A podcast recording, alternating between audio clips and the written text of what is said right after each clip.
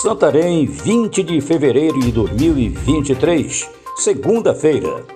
Aqui é Oswaldo de Andrade, direto da redação do jornal O Impacto. Confira comigo as notícias que são destaque na página do seu jornal O Impacto. Condenada a 12 anos de prisão por tráfico de drogas, é capturada pela Polícia Ambiental.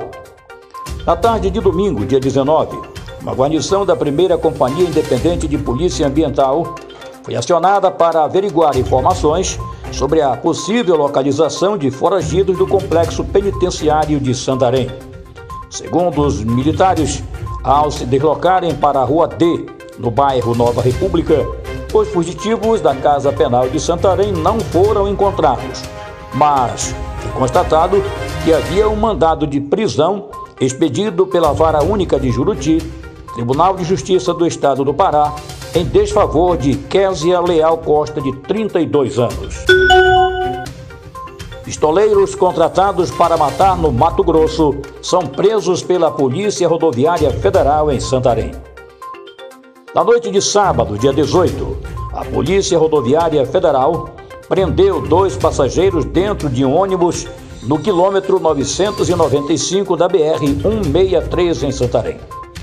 Durante consultas pedidas nos sistemas da Polícia Rodoviária Federal, foi verificado que contra um deles havia um mandado de prisão por homicídio expedido pela terceira vara da comarca de Parintins, Tribunal de Justiça do Estado do Amazonas. Com ele, ainda havia 10 gramas de substância análoga à maconha.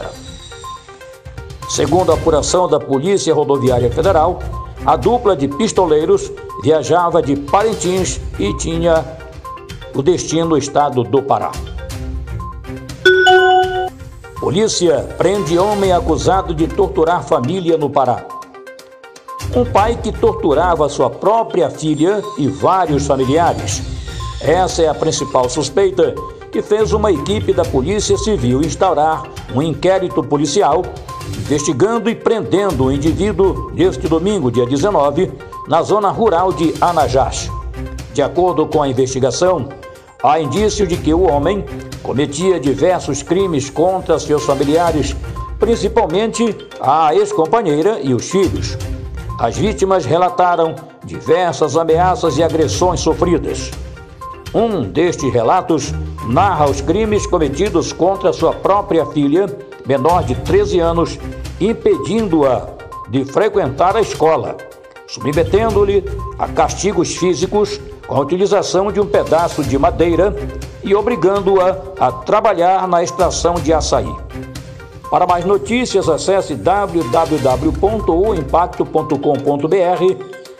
Uma ótima semana a todos, um bom carnaval e até a próxima.